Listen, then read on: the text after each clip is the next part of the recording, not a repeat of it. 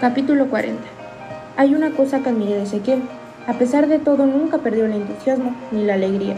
Nunca se entregó. Ninguna enfermedad te enseña a morir, te enseña a vivir.